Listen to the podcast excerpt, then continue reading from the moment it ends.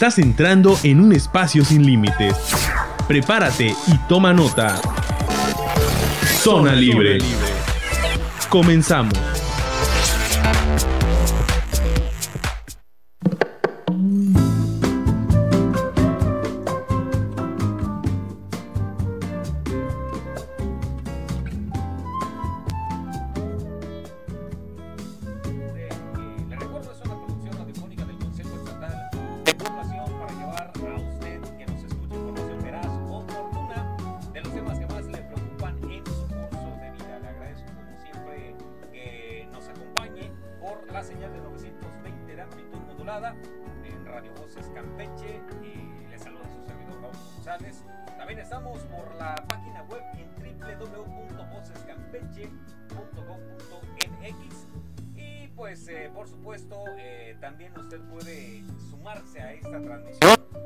De las redes sociales. Estamos ahí en Facebook, en la fanpage de Campeche y en eh, Radio Voces Campeche. En cualquiera de estas plataformas usted puede comunicarse con nosotros, sintonizar la transmisión, acompañarnos a la distancia en vivo en esta emisión radial. También tenemos el número en cabina, el 981 81 6 16 43. Se lo repito, el 981 81 6 16 43. También usted puede escribirnos al correo electrónico coespocomunicación.com y por este medio compartir con nosotros eh, cualquier duda, sugerencia, temática, comentario, pregunta que usted desee hacernos llegar. Y bueno, pues la emisión de este, de este jueves eh, platicaremos de la planificación familiar como una oportunidad para destacar la importancia de que las personas tengan información sobre los diferentes métodos anticonceptivos y sus ventajas para la prevención de embarazos no planificados ni deseados e infecciones eh, de transmisión sexual. Con nosotros pues eh, agradezco que nos acompañe esta tarde para pues hablar de esta importante temática al doctor Marcelo Canseco García, responsable estatal de planificación familiar. Muy buenas tardes, doctor, y bienvenido a este espacio. Muy amable, Raúl, gracias por la invitación. Este, lo que tú estás diciendo de la planificación familiar es muy interesante. Y yo pienso que debemos darle un enfoque educativo de que la gente conozca qué es, a dónde acudir para poder recibir esa información y si en un momento dado quieren adoptar un método anticonceptivo para planificar su familia, que esa es la finalidad, pues puedan darle una asesoría y consejería y veamos cuál es el método más adecuado de acorde a su historial clínico y de esa persona en especial. ¿Sí?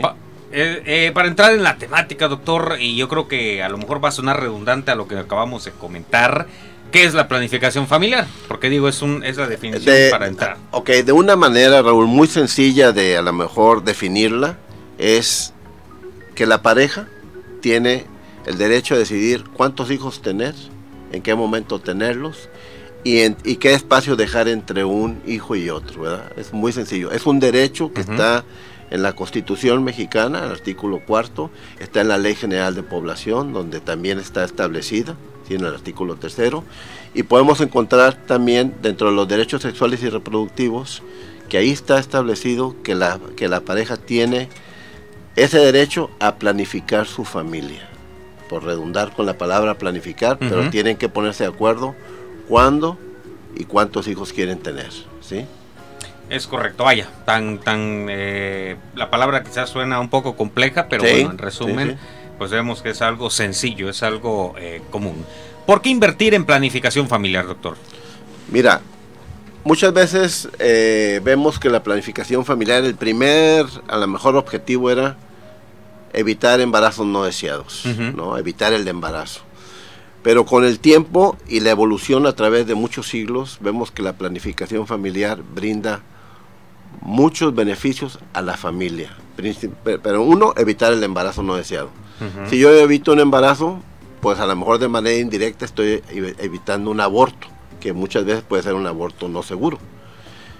Y si yo, entre un embarazo de la mujer y otro, respeto un espacio de por lo menos dos años, estoy tratando de ayudarle a la salud de la mujer, y no nada más de la mujer, sino del hijo que ya tiene, para que ese tiempo se lo dedique a él para poderlo criar y que vaya creciendo sano, ¿verdad? Favorecer la lactancia, ¿sí?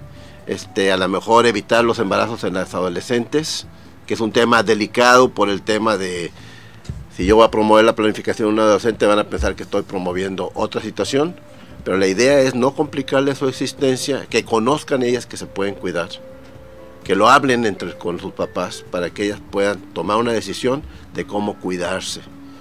Una mujer de secundaria que se embaraza por no conocer ningún método anticonceptivo y no tener el tema o no conocerlo, primero se le puede catalogar de otra cosa.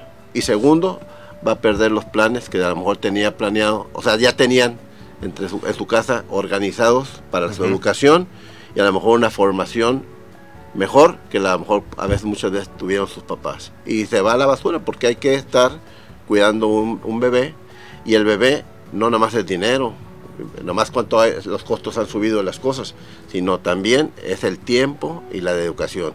Y una de a lo mejor de las especies, como la especie humana, es de las más dependientes de su familia porque a veces tienen que pasar muchos años para que pueda ser independiente.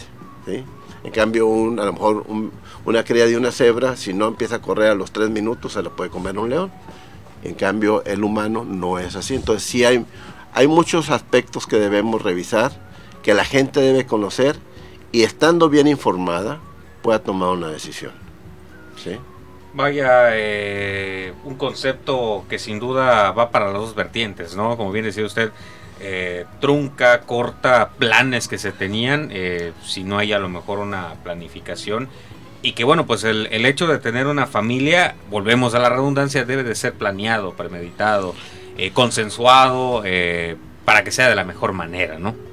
Sí, porque este, a lo mejor hay gente que puede decir, bueno, ¿cuál es la mejor edad para que, una mujer tenga un, hijo, porque a final de cuentas el hombre lo puede tener a cualquier edad y, físicamente y químicamente y biológicamente no le afecta. A lo mejor le va a afectar el bolsillo, ¿no? Pero eh, hasta ahí. Pero una mujer en su mejor edad reproductiva, podríamos considerarla a lo mejor inmediatamente de 22, 23 años hasta los 32 años, que todavía su organismo está fuerte, está sana, ¿sí? Y que no tenga ningún otro factor de riesgo que me pueda complicar un embarazo, ¿sí? Ok, doctor. En ese caso, también hablando de la planificación familiar, ¿qué derechos eh, le protegen a la planificación familiar? Por eso te digo, los derechos de, la planificación familiar, primero se hizo allá por 1974 una ley que fue la Ley General de Población, donde ya ponían, hablaban de la planificación familiar como una obligación que iba a ser regida primero por la Secretaría de Salud en coordinación con la Secretaría de Educación. Y siempre ese tema se lo hemos dejado nada más a salud y la educación lo hemos... Sí hay educación sexual, pero buscan ciertas edades para que tengan esa educación sexual y que no haya una mala interpretación. ¿sí? Pero está estipulado ahí. Pero para darle más fuerza en el artículo cuarto constitucional, ahí se estableció el derecho, la equidad de género, que es otro, es otro tema muy importante que a veces lo dejamos y nadie se entera de qué es la equidad de género, y la planificación familiar como un derecho que está ya establecido en la Constitución mexicana. ¿sí? Importante mencionarlo, es un derecho establecido en la Constitución mexicana y que sin duda alguna eh, el término a veces como bien decíamos en un principio suena algo complejo, pero bueno, ya con la introducción que mencionamos, pues podemos ver que, no es como tal, ¿no? Ahora, hablando también de esta situación de la planificación familiar, ¿qué situaciones se da, eh, qué situaciones de riesgo, vamos a llamar, se dan al no tener acceso a esta planificación? Hay unas estadísticas que marcan, pongamos, que de todos los embarazos que existen, sacaron un estudio y dijeron, bueno, es que el 50% de esos embarazos porque la persona no usaba un método de planificación familiar. El otro 50%, un porcentaje muy chiquito, fue porque realmente el método falló. El método nunca te va a hacer al 100%. Cuando hablamos de efectividad, lo más que te pueden poner a es un 99%. Nunca te va a poner el 100%. Y la otra parte fue porque el otro porcentaje, que era como un cuarenta y tantos por ciento, fue porque a lo mejor la persona no sabía cómo utilizar un método. Y cuando hay un proceso de que tú estás dando una asesoría y consejería en planificación familiar, pensamos que todos entendieron tu vocabulario, pero a veces hay que bajar ese vocabulario de acuerdo a la mejor el nivel educativo de la persona, ¿sí? Para que lo pueda entender. Y a veces hay gente que está terminada su carrera y te tiene que preguntar detalles porque no sabe cómo lo va a terminar de usar un método determinado, ¿no? Pero es muy importante ese momento, lo que es la asesoría y consejería en planificación familiar, para que la gente en su casa pueda utilizar ese método y no tener problemas. Te voy a hacer otro comentario. De todos los métodos anticonceptivos que existen, va a haber unos que no dependen del usuario. ¿Como cuál? Un DIU. Aplicamos un DIU y nada más revisaríamos periódicamente que siga estando en su lugar, que no me genere ninguna otra problemática. Y ese DIU está haciendo su trabajo, aunque el usuario a veces ni se acuerda que lo trae puesto. Igual un implante, porque son, son métodos que no dependen de si la usuaria aprendió a usarlo o no. Pero en cambio, si tenemos una pastilla que es un hormonal oral y la señora o la persona no sabe cómo usarlo, en un descuido, tiene una falla, el, el mismo método, un porcentaje a lo mejor, voy a poner un, número, pongamos que de un embarazo en cada 100, o dos embarazos en cada 100 que no es así, es un poquito más alto. Dos embarazos en cada 100. Pero si ella no lo sabe usar, a lo mejor hay 10 embarazos en cada 100. Entonces va a tener el 10% de posibilidades de que se pueda embarazar si no sabe usar un método anticonceptivo. El uso típico y el uso exacto perfecto. Entonces es difícil, pero necesitamos hacer ese proceso para que la persona sepa exactamente cómo utilizarlo. Ahora, en la Secretaría de Salud realmente los métodos anticonceptivos son gratuitos para todas las personas, el que se acerque. Claro, procuramos atender a esa población que no tiene ningún derecho a biencia, porque hay otras personas que tienen otros servicios ya institucionales, pues que ellos acudan a, su, a sus instituciones por ese método, ¿no? Y los que no tienen derecho a biencia pueden acudir a la Secretaría de Salud, a los centros de salud, hay médicos que están capacitados en dar asesoría y consejería en planificación familiar, que es un proceso de comunicación con el usuario potencial para que él sepa qué va a hacer con ese método cuando él esté allá en su casa. Y si tiene una duda, puede volver a regresar y puede volver a preguntar y se le tiene que volver a explicar para que sepa cómo utilizar ese método y sea el uso, acercarse al uso perfecto, aunque no lo llegue, pero para que su efectividad sea bastante alta, ¿sí? Y haya menos margen de error. Ahora, cualquier usuario que se acerque, no le puedo dar puede venir una persona y me dice, es que yo quiero un implante. Ok, pero estoy viendo que tú pesas 100 kilos, mija. Entonces, a esa no es una candidata para eso. Cada persona tiene sus características y para que haya menos, este, para que sea seguro el método, que esa persona tenga menos malestares, menos molestias, menos efectos adversos, tenemos que basarnos en, un, en unos criterios médicos de elegibilidad y de acuerdo a las características de la persona, entonces le podemos, va a, hacer, va a salir unas recomendaciones. Hay personas que a lo mejor a la hora que hacemos la, la, consejería, a lo mejor le podemos recomendar hasta tres, tres métodos diferentes y ahí tenemos que seleccionarlo de acuerdo al que ella piense que va a ser más cómodo para esa persona. ¿Sí? Ok. Doctor, vamos a hacer una pausa. Vamos al primer corte de, esta, de este programa. Nosotros regresamos, regresamos por el 920 de amplitud modulada llegando hasta todo el camino real. Ya volvemos a Zona Libre, un espacio de expresión para ti. Ya regresamos.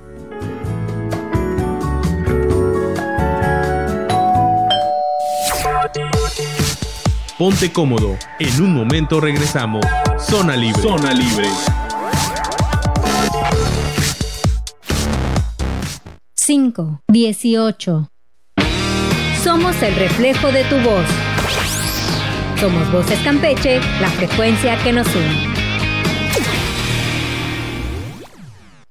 ¿Crees saberlo todo? Nosotros tampoco. Nosotros tampoco. Sin contexto. Sin contexto. El sitio donde tus dudas, inquietudes y opiniones son importantes. Sin contexto. Miércoles en punto de las 6 de la tarde. Solo por Voces Campeche, la frecuencia que nos une. Que nos une. Para vivir saludablemente es importante estar informado. Cuidemos juntos de nuestra salud escuchando Diabetes y yo. Todos los viernes de 12 a 1 de la tarde. Solo por Voces Campeche, la frecuencia que nos une.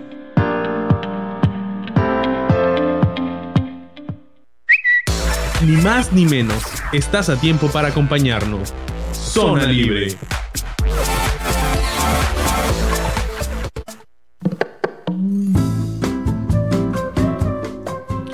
Pues ya estamos de regreso aquí en Zona Libre. Agradecemos que sigas con nosotros. Te recuerdo, estamos al 981 816 1643. Por ahí puedes dejar tu comentario, alguna sugerencia, alguna duda. Enviamos un saludo, como mencionaba antes irnos a la pausa, a todo el Camino Real, a Tenabo, Gesechacán y Calquiní, quienes pues nos sintonizan por el 920 de amplitud modulada y también a todos los que nos siguen por la señal del Facebook, esa maravillosa herramienta que nos permite llegar hasta usted, hasta los confines de la geografía internacional, vamos a llamar mundial, porque pues bueno, esta plataforma llega hasta donde a usted se le ocurra. Le recuerdo que estamos eh, esta tarde en compañía del doctor Marcelo Canseco García, responsable estatal de planificación familiar. Ya tocamos algunos eh, aristas en el primer bloque.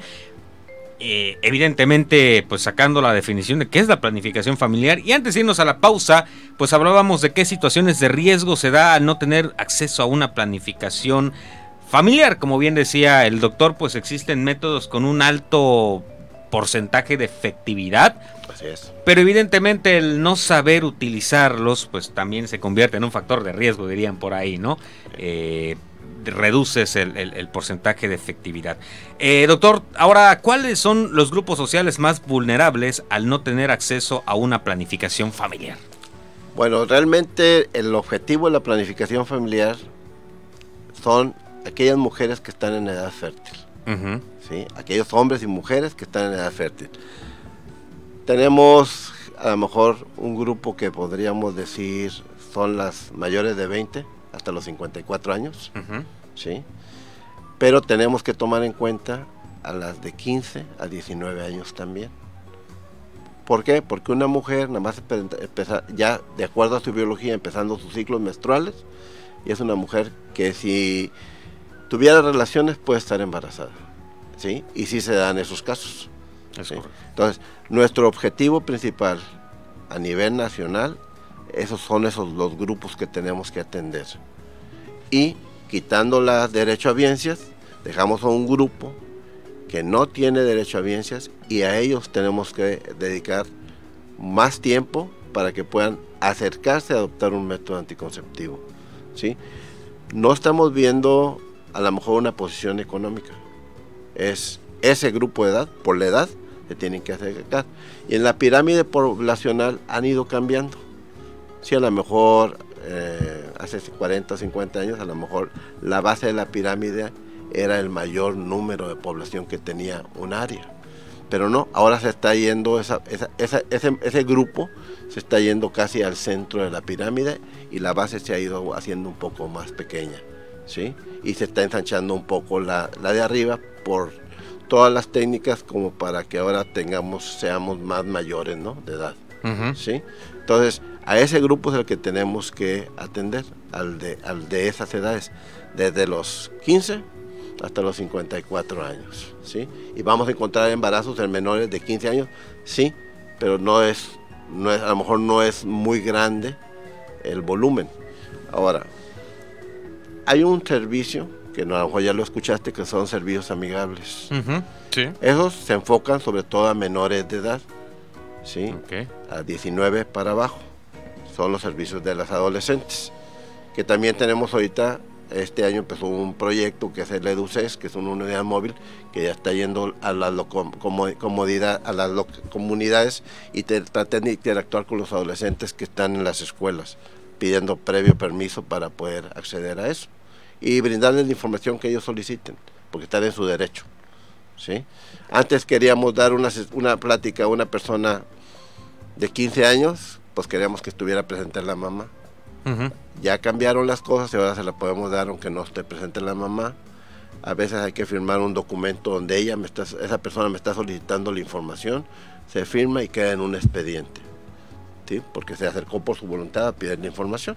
¿sí? Claro. Entonces, a esa es la población que tenemos que estar atendiendo de manera continua.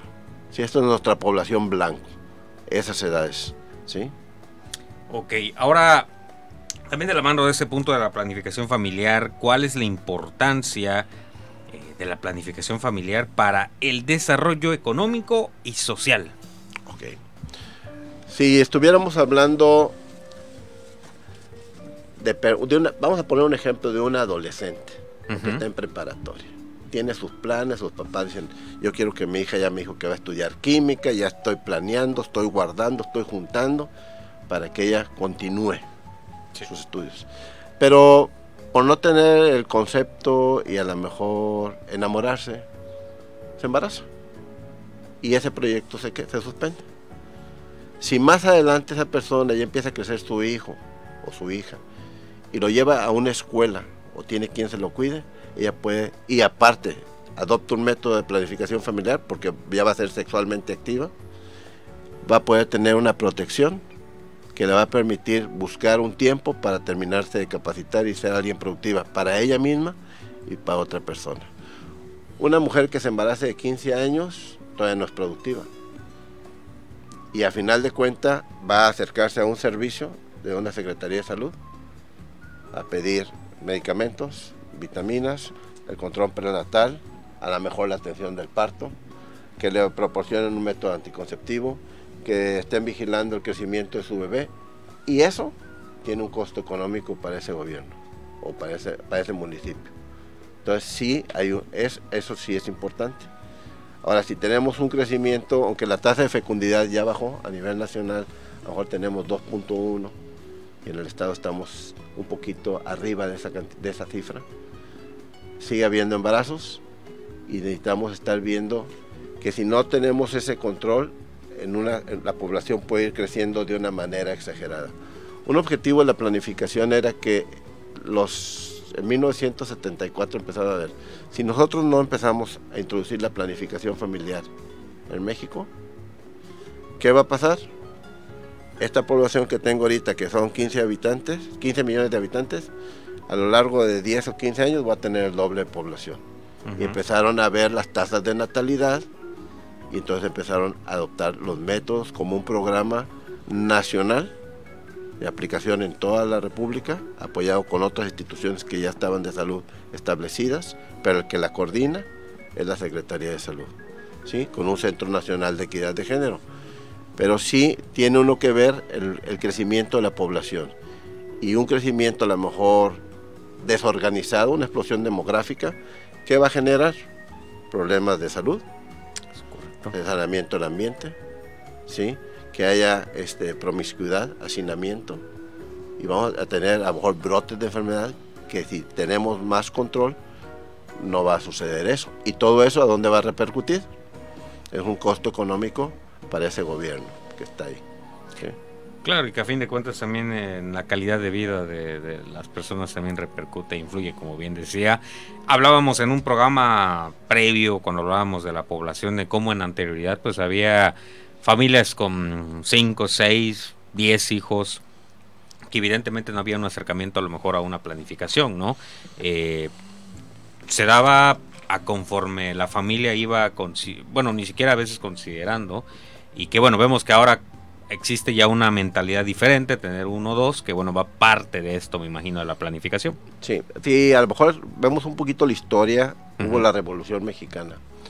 Al parecer, antes de la Revolución parece que estaba estimado como en 15 millones la población, la- toda la República. Viene la Revolución Mexicana y se entiende que el saldo en muertos en la Revolución fue un promedio de 2 millones de personas. Yo sé que la mayoría fueron hombres, pero también hubo mujeres Que, se, que se, apegaron a ese movimiento, ¿no? Para llevarles y darles la comida a los que andaban en la, en la guerrilla, ¿no? Pero te queda decir, bueno, ¿y qué pasó? Pues bueno, pues que se, se multipliquen al hilo y al río para que se estabilice y aparte muchas familias buscaban que muchos de sus hijos fueran hombres.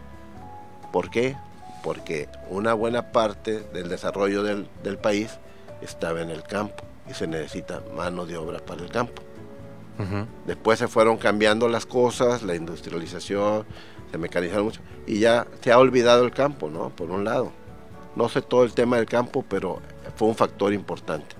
Y entonces empezó la planificación familiar. ¿sí? Se adoptó como un programa nacional, te digo, y empezó a, a regularizarse. No a negarse, no, no, llegamos como en China, que fue una política muy exigente del hijo Sí. único, penalizada, hasta a veces con la muerte de mucha gente, per- perdían sus privilegios. No, aquí hay toda esa libertad, nada más que tiene uno que ver cómo conservar una buena calidad de vida de las personas. ¿sí? Es correcto. Ahora, eh, doctor, ¿cuáles son los principales beneficios médicos, hablando ahora de la planificación familiar? Te mencioné algunos beneficios, a lo mejor económicos, Ujú. sociales, a lo mejor que no haya una explosión demográfica de manera desorganizada, sino que esté hasta cierto punto controlado para que el mismo gobierno le pueda dar los recursos adecuados para que tengan una buena calidad de vida.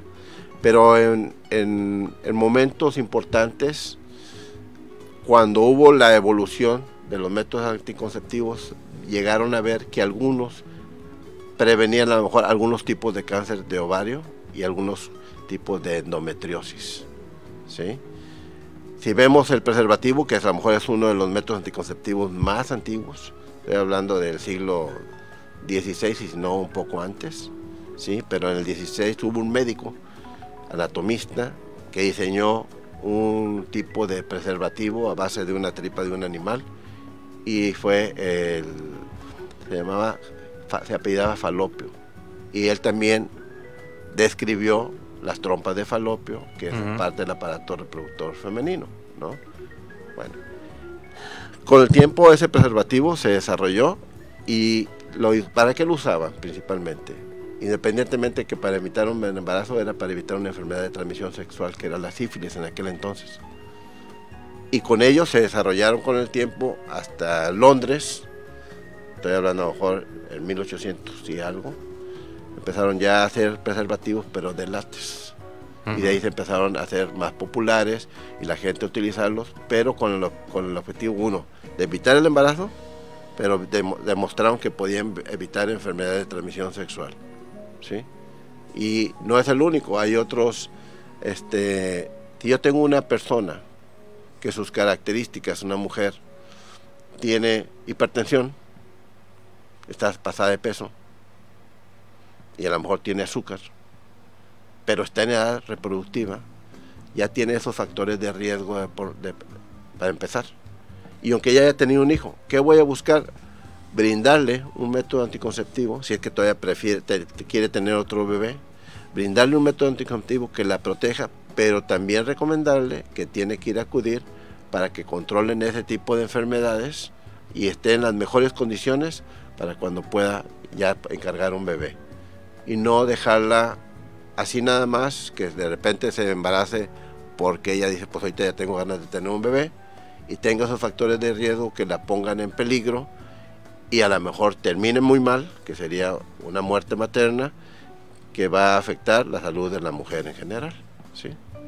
Es un indicador importante la, la razón de mortalidad materna. Siempre la planificación apoya para ayudar en ese momento.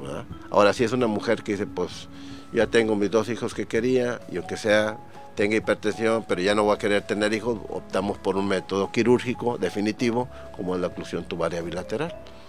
Se puede, con, controlando las situaciones, se programa una buena cirugía y se hace el procedimiento. Vaya, vaya que hay varios factores que repercuten ¿no? e intervienen. Vamos a hacer una pausa, doctor. Momento Adelante. de hacer una pausa. Nosotros regresamos. Te recuerdo 920 de amplitud modulada, Facebook, Expo Campeche, Radio Voces Campeche. Ya volvemos.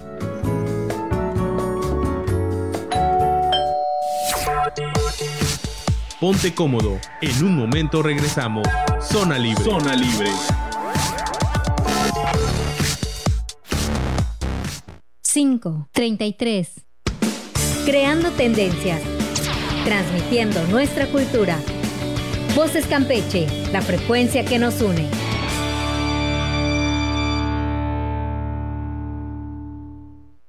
¿Crees saberlo todo? Nosotros tampoco. Nosotros tampoco. Sin contexto. Sin contexto. El sitio donde tus dudas, inquietudes y opiniones son importantes. Sin contexto. Miércoles en punto de las 6 de la tarde. Solo por Voces Campeche, la frecuencia que nos une. Que nos une. Toda la energía del deporte en un solo lugar. Revive con nosotros cada jugada. Cada instante, cada emoción. Voces Deportes. Todos los lunes en punto de la una de la tarde. Voces Deportes. Solo por Voces Campeche, la frecuencia que nos une. Ni más ni menos, estás a tiempo para acompañarnos. Zona Libre.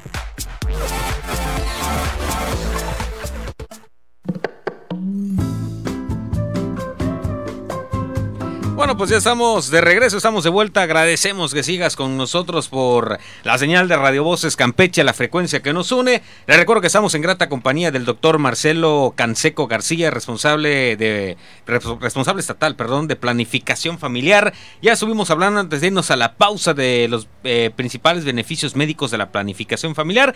Fuera de la pausa tocábamos un punto que quizás eh, el doctor me decía, a lo mejor eh, sabes eh, de qué estoy hablando, pero el nombre pues suena por ahí algo complejo, el apeo, que es eh, prácticamente las siglas, ahorita les comentaremos, para platicar un poco de esto, doctor. Ok, gracias Raúl. Mira, este, normalmente decimos apeo, pero Apeo. el- si ya describimos bien qué quiere decir esto, es anticoncepción posevento obstétrico. En todos los centros de salud se llevan los controles prenatales de muchas mujeres. Se acercan ahí, ya están, ya sospechan que están embarazadas o ya llevan la prueba, dice positivo, está embarazada. Y empezamos un proceso de armar un expediente y empezarle a, valorarla, hacer su historia clínica, valorarla. Si ya podemos determinar este, cuántas semanas van desde la fecha que me dé la última regla, hacemos nuestros cálculos y vamos llevando su control prenatal. Normalmente debería ir una mujer de 5 a 6 consultas prenatales antes de que se alivie, para tener, saber que está sana y el bebé se está desarrollando adecuadamente en, en- en las diferentes etapas que tenemos, primer trimestre, segundo trimestre y tercer trimestre del embarazo.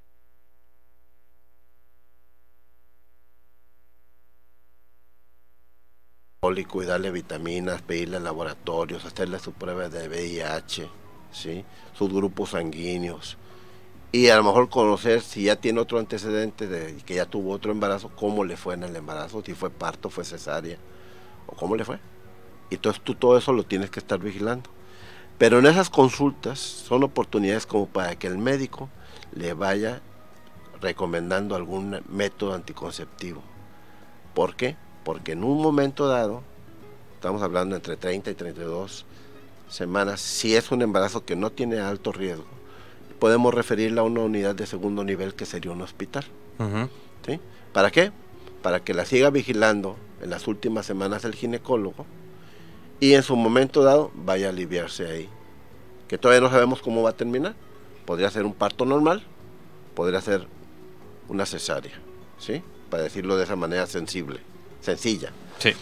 Entonces, si ella ya está sensibilizada durante la, la- el- cuando fue a un centro de salud y ya medio tiene pensado que después de que se alivie todavía va a querer otro bebé, pero quisiera que le pusieran un implante, porque sí tiene la intención de darle leche materna a ese bebé, que lo más lo, mejor para ese bebé es que le dé la lactancia materna de seis meses a dos años, para darle todos los beneficios. Entonces tendríamos que darle un método que no afecte la lactancia materna, y sí los hay.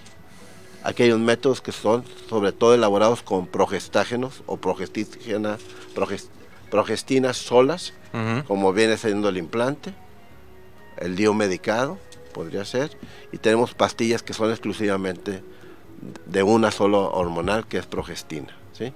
Y le va a poder dar con toda confianza el pecho a su bebé, su lactancia, y no le va a afectar en nada, ¿sí? Y la parte la va a estar protegiendo de que no se embarace. Normalmente tenemos la cuarentena, Ajá.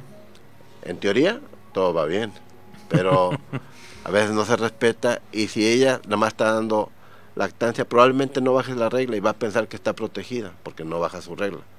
Pero si no se cuida, se puede embarazar mucho antes de lo que tuviera planeado ella, ¿sí?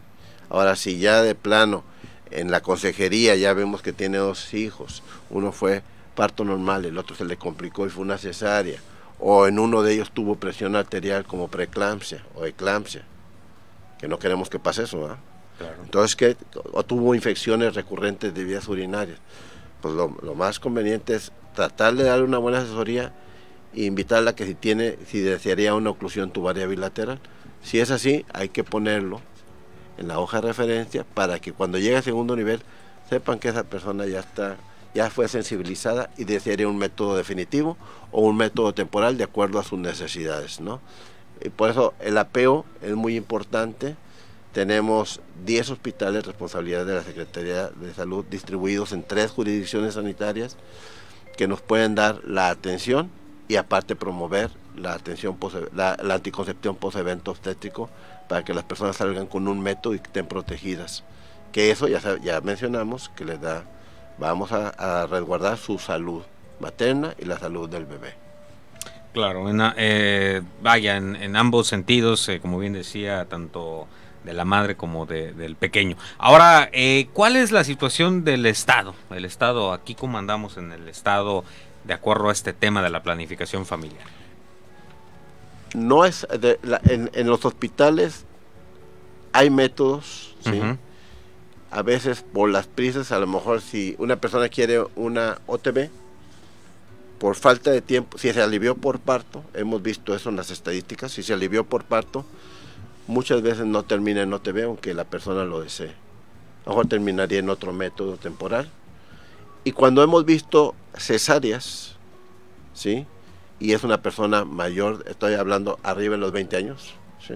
Del 20 en adelante, que ya tiene uno o dos hijos si es por cesárea, es más frecuente, como aprovechando el tiempo quirúrgico, ya está ahí, le hacemos la OTB, siempre y cuando ya, ya lo haya decidido la persona, porque tiene que firmar un documento que se llama consentimiento informado, donde ella autoriza que le hagan la ligadura de las trompas de falopio. ¿sí?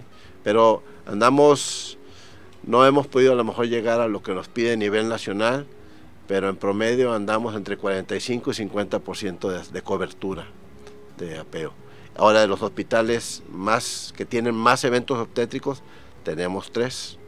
Ajá. El de especialidades, ¿sí? Tenemos el de María Socorro en Ciudad del Carmen y tenemos el de Escárcega en la ciudad de Escárcega. Son los que más eventos obstétricos reciben.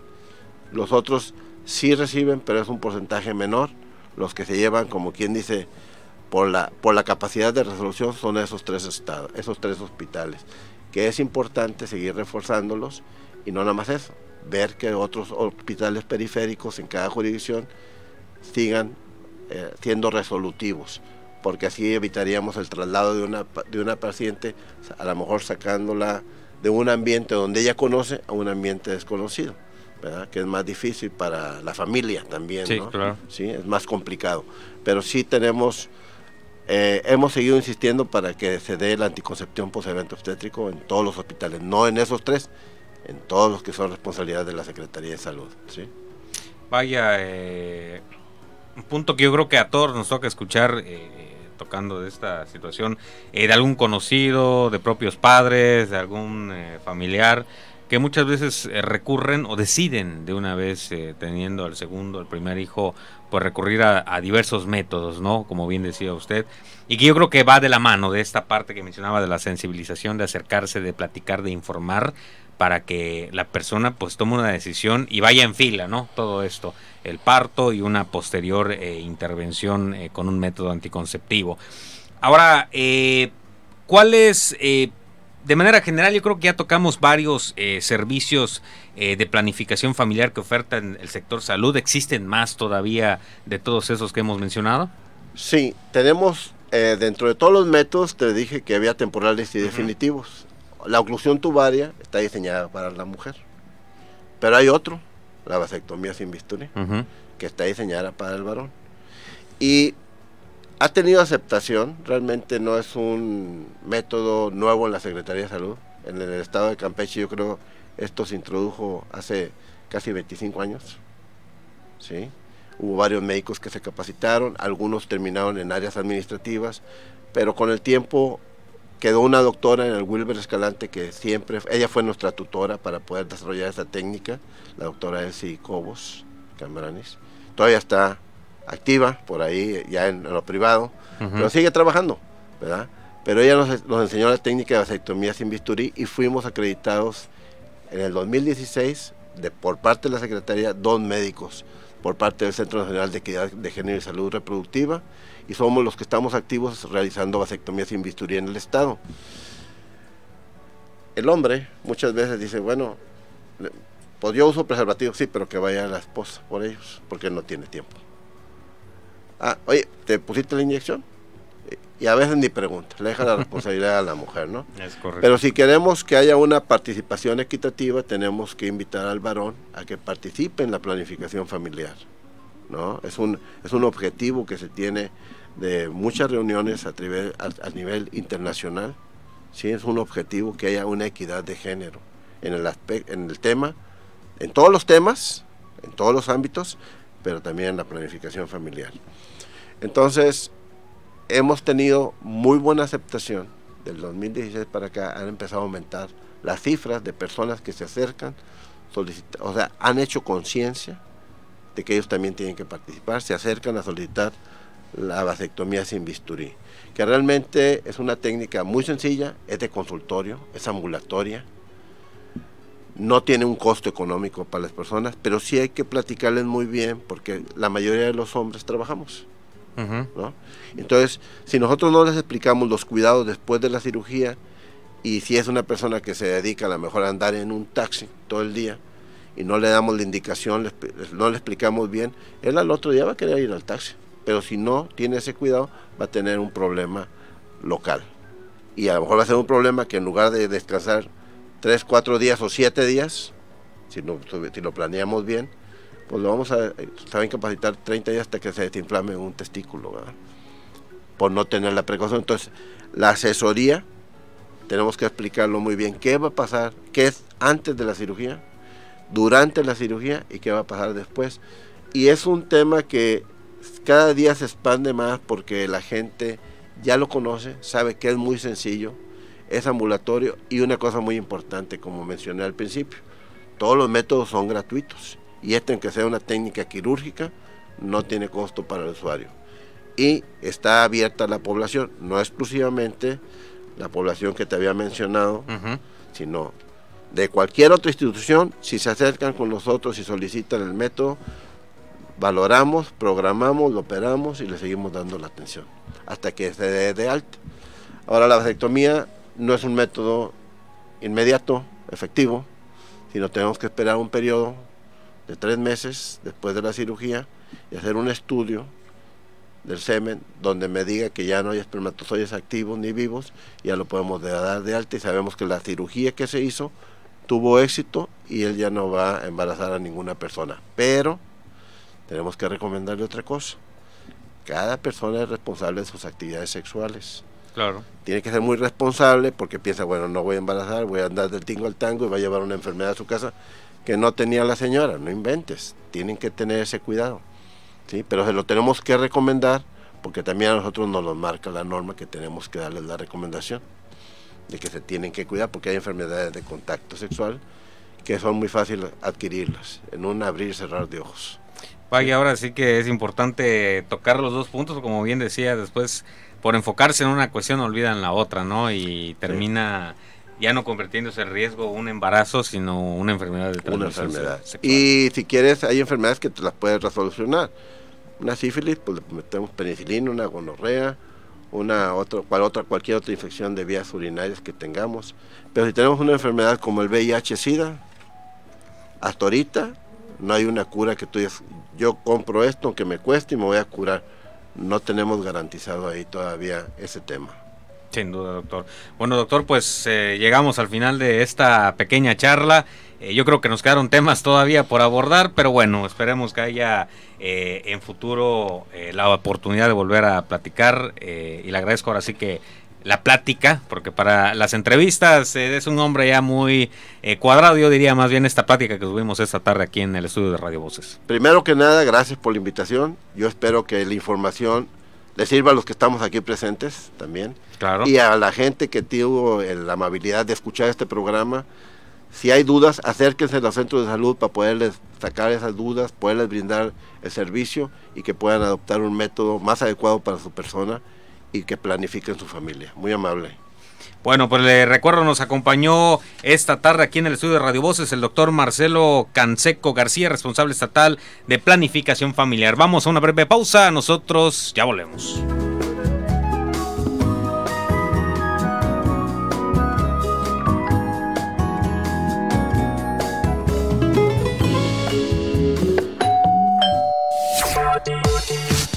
Ponte cómodo, en un momento regresamos. Zona Libre. Zona Libre. 549. Somos el reflejo de tu voz. Somos Voces Campeche, la frecuencia que nos une.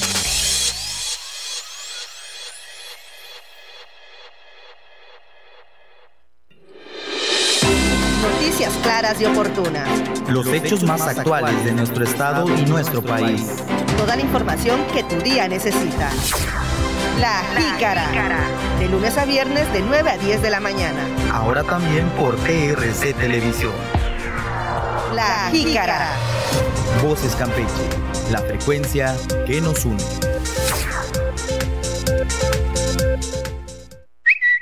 Ni más ni menos, estás a tiempo para acompañarnos. Zona Libre.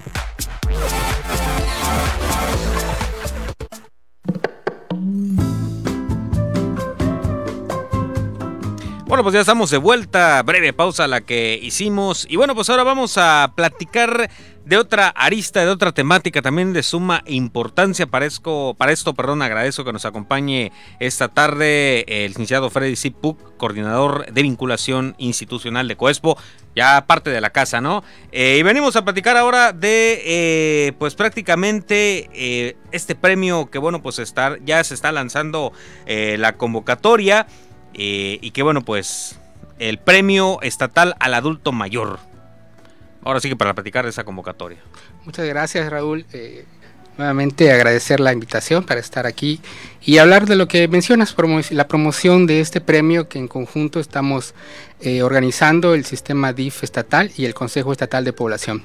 El, premio se llama El legado que deja huella, está dirigido a personas adultas mayores.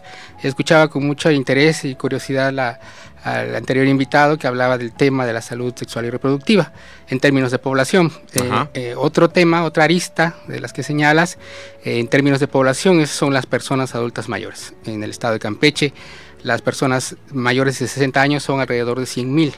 Eh, personas de los 928 mil habitantes que somos, ¿no? El 10%, un poquito más del 10% son personas adultas mayores. Eh, el motivo de la convocatoria es, está en este marco, en este marco del sentido a nosotros, en el Consejo Estatal de Población, lo que nos compete es generar conciencia en la población respecto a este proceso de envejecimiento que está transcurriendo en la población estatal y eh, señalar que hoy de este 10% de la población dentro de 20 eh, años, hacia 2050, 30 años, hacia 2050 esta, esta población se habrá eh, duplicado. Este, ya no seremos 100 mil, sino seremos 200 mil. La proporción de adultos mayores que va a haber dentro de 30 años en 2050 en relación a los niños, jóvenes y adolescentes va a ser mayor va a haber más adultos mayores. Entonces, como Estado, como gobierno, gobiernos estatales, gobierno federal, gobiernos municipales, eh, debemos ir tomando las previsiones respecto a eh, cómo vamos a proveer de, eh, de, servicios a las personas adultas mayores.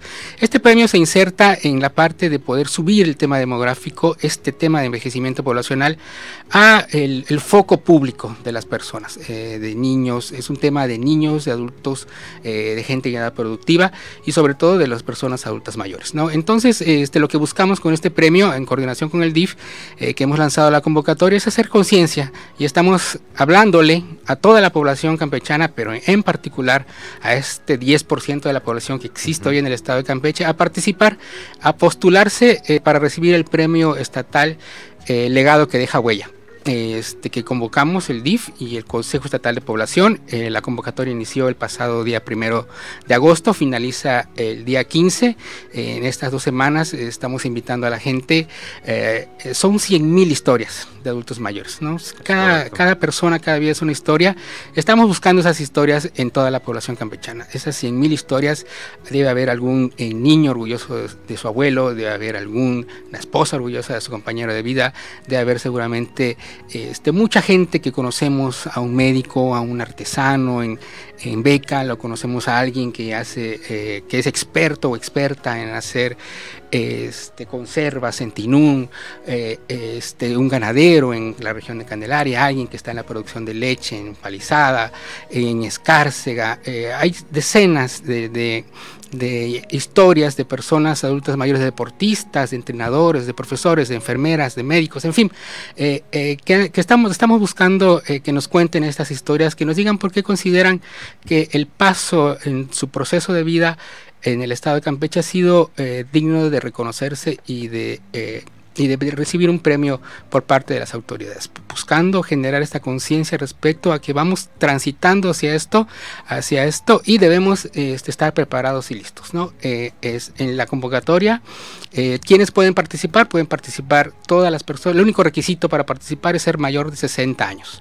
Este, eh, y en la página, en las páginas de Coespo, en los vamos, estamos haciendo las publicaciones, está subiendo la página web, en coordinación también con el DIF, con todas las instituciones que conforman el Pleno del Consejo Estatal de Población. Estamos midiendo los programas de radio y de televisión estatales para hacer esta difusión. Estamos saliendo con una campaña de carteles, estamos saliendo con unos spots que, van que ya están eh, produciéndose y saliendo, eh, para llegar lo más, eh, ahora sí que a los 13 municipios, para eh, buscar recibir, estimular la participación de la gente, que nos cuenten sus historias, que nos digan qué hicieron durante toda su vida, cómo están haciendo ahora su vida luego de pasar la etapa productiva, reproductiva, en esta parte de aprovechar todo el conocimiento, la sapiencia de las personas adultos mayores, en toda esta dinámica federal y estatal, que son las indicaciones de la, de la gobernadora, es una prioridad eh, los grupos eh, vulnerables de la población, ¿no? en particular un tema de justicia social es el tema de los adultos mayores, no solamente hablando de la pensión para adultos mayores, ese es un tema de,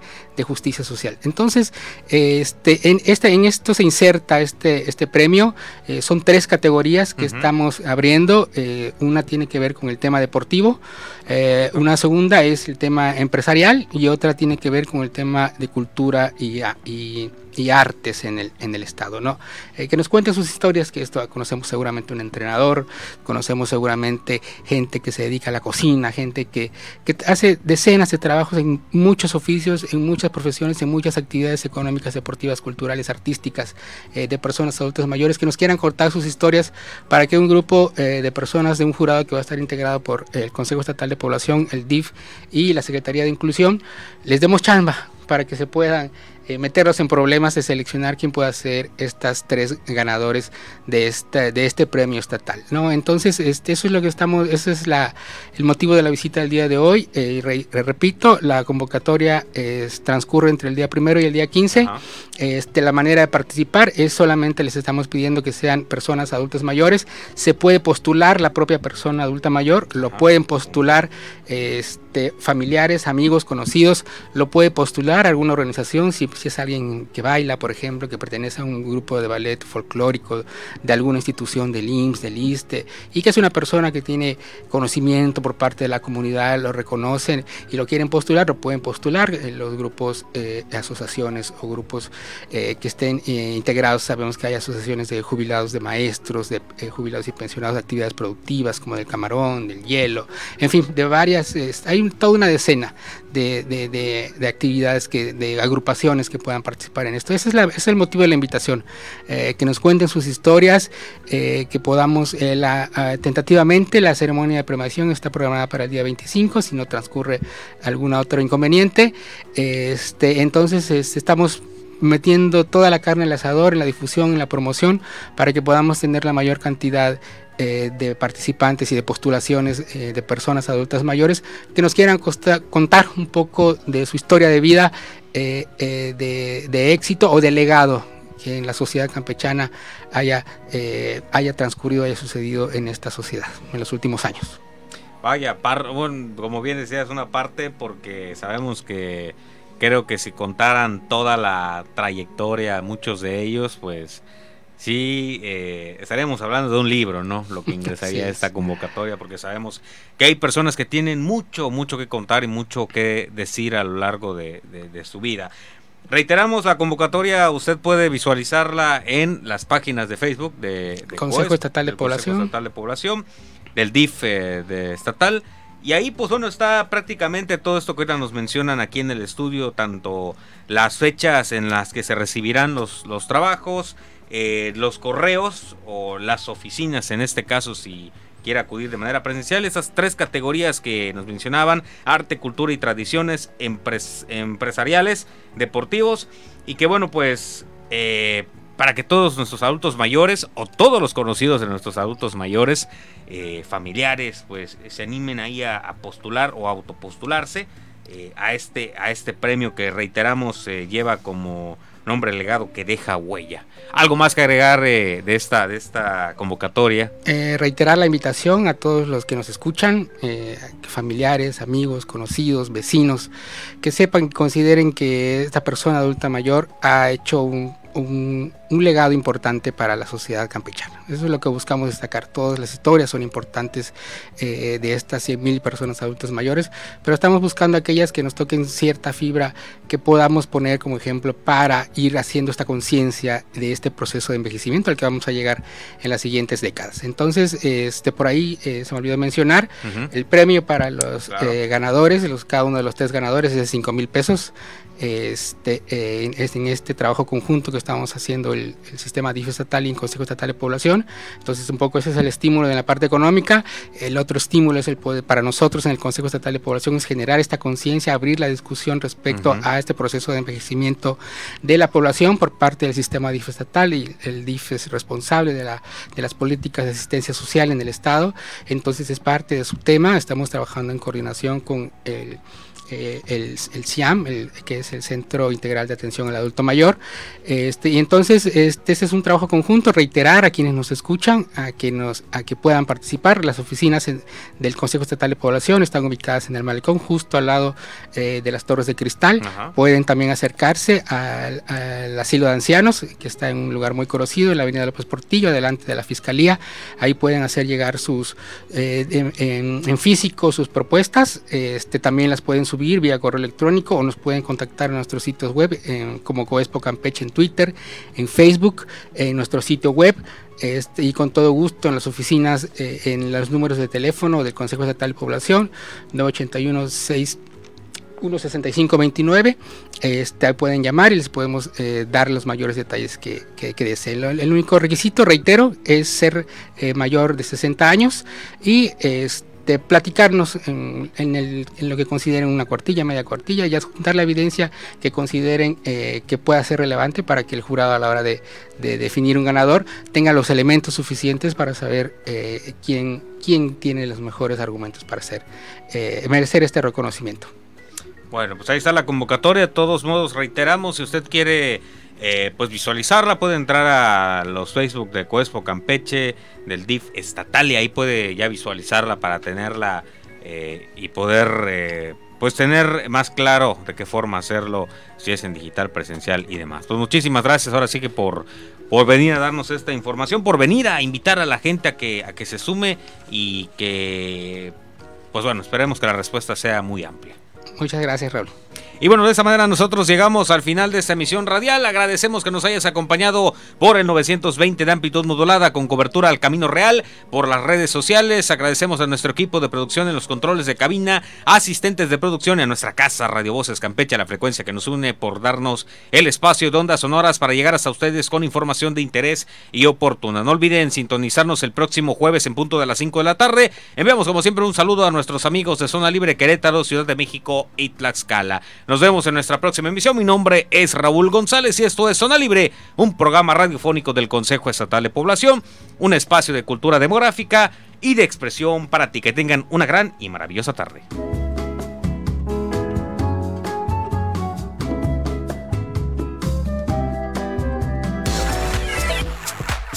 No nos vamos, nos llevan. Acompáñanos en nuestro próximo programa en punto de las 6 de la tarde. A través de Voces Campeche, la frecuencia que nos une.